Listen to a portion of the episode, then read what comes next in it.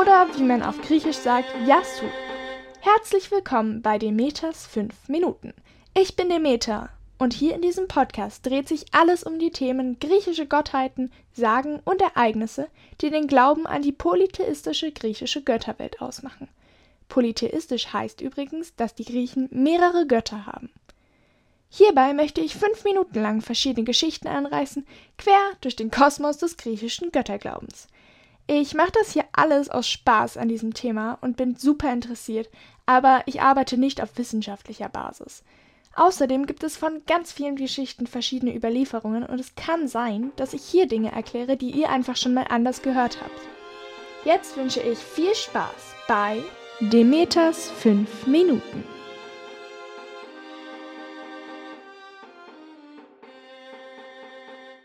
In meiner letzten Folge habe ich euch erzählt, wie wir Menschen zu dem geworden sind, was uns heute ausmacht. Das Feuer war dabei ein wichtiger Fortschritt. Denn jetzt konnten die Menschen kochen, sie hatten auch nachts Licht und es war möglich, Marshmallows zu braten. Wisst ihr noch, wie Prometheus das Feuer von den Göttern gestohlen hatte? Ich möchte diese Geschichte heute aufgreifen und euch etwas über Hestia, die Göttin des Herdes und die Schützerin der Eintracht in den Familien und der Zuhause erzählen. Viel Hestia wurde als allererste der Götter geboren. Demnach war sie die älteste der Geschwister, obwohl sie als letztes von Kronos ausgekotzt wurde, denn sie wurde ja auch als erste verschlungen.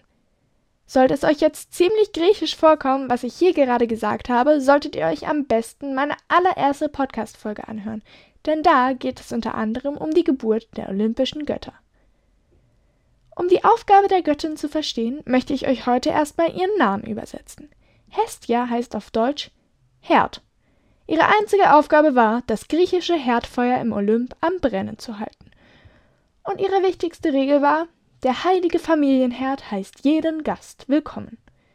Das heißt, wenn eine griechische Familie gerade beim Abendbrot saß und ein Fremder vorbeikam, wurde dieser eingeladen, mit der Familie zu essen.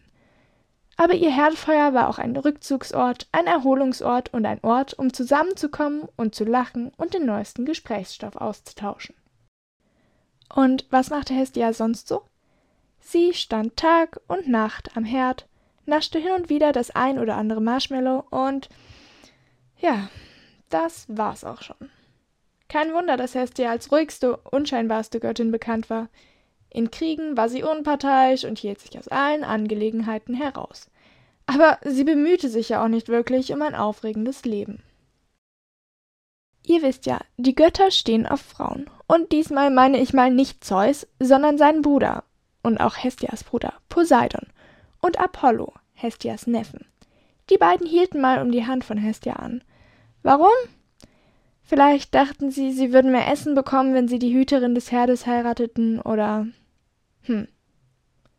Naja, jedenfalls wollten die beiden Hestia heiraten.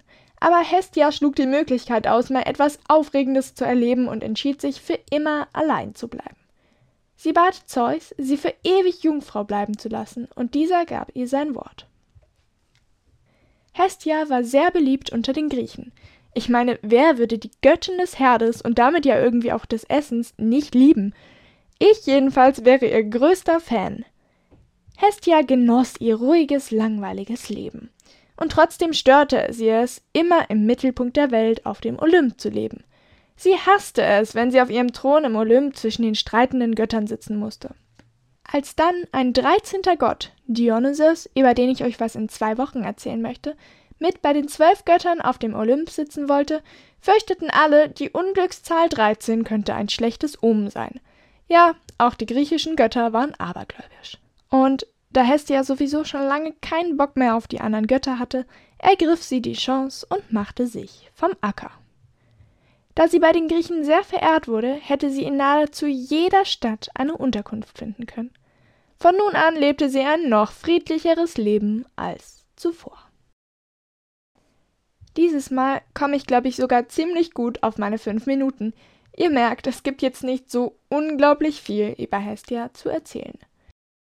Nächste Folge wird es um Dionysos, den griechischen Gott des Weines, gehen. Und glaubt mir, da habe ich wieder so einiges mehr zu erzählen.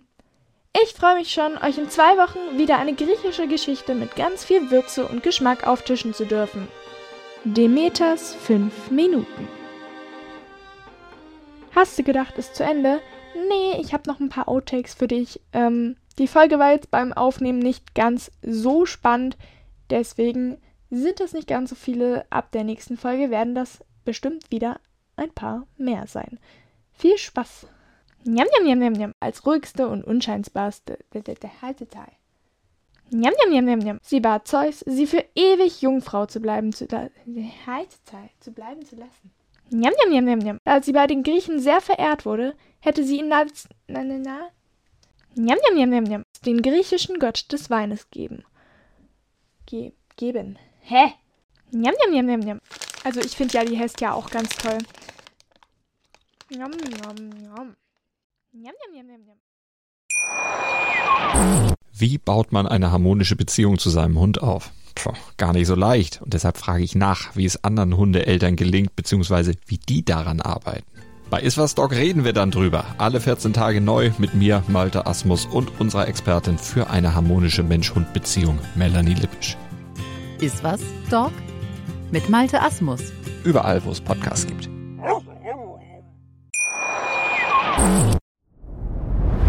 Dir hat dieser Podcast gefallen? Dann klicke jetzt auf Abonnieren und empfehle ihn weiter. Bleib immer auf dem Laufenden und folge uns bei Twitter, Instagram und Facebook.